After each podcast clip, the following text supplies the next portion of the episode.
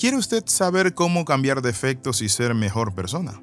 Por mucho tiempo en nuestra vida podemos vivir inconsciente de nuestros defectos, pero también de nuestras debilidades, sin aceptar que están ahí, sin darnos cuenta de que somos personas agresivas, vulgares, hirientes.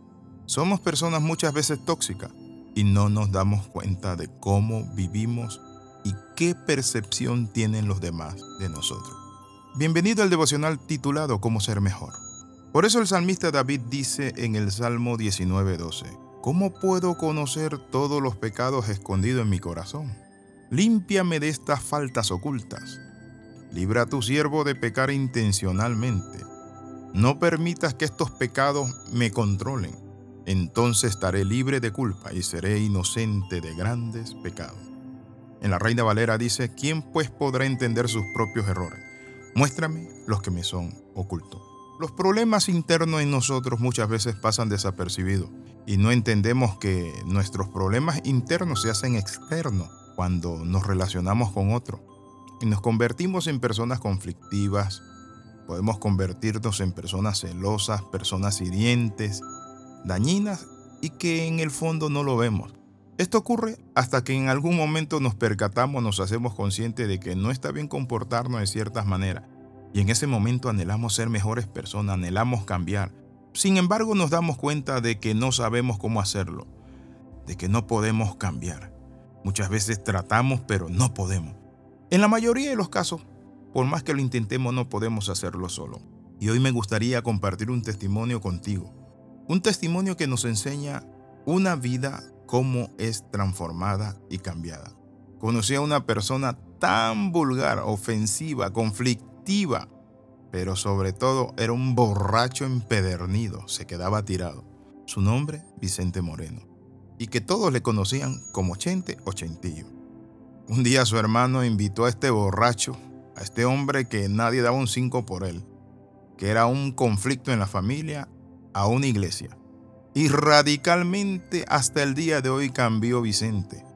En el pueblo de mi padre que se conoce como el Rodeo, Muchos han entregado su vida a Cristo por el testimonio de este dulce y agradable hombre transformado por el poder de Dios. Todos nosotros podemos cambiar como Vicente. Es cierto, tenemos defectos en nuestro carácter que Dios desea cambiar. Y estos defectos hacen difícil que lleguemos a ser personas tolerantes, educadas, sensibles, sabias, agradables. Pero hay alguien que pueda ayudarte a cambiar.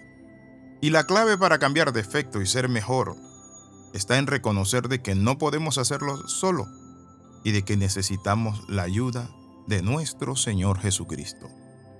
Necesitamos esa ayuda porque Él viene y cambia. Por eso la palabra dice en 2 Corintios 5, 17. De modo que si alguno está en Cristo, nueva criatura es, las cosas viejas pasaron. He aquí todas son hechas nuevas. Y dice el apóstol Pablo, y todo esto proviene de Dios, quien nos reconcilió consigo mismo por Cristo Jesús. Pero quiero hablarle de un personaje que también transforma nuestra vida. ¿Es el mismo Dios? Claro que sí. Y es a través del Espíritu Santo. Cuando usted viene a Cristo, Él pone un sello en su corazón y le sella con el Espíritu Santo. Pero usted necesita ser lleno del Espíritu Santo.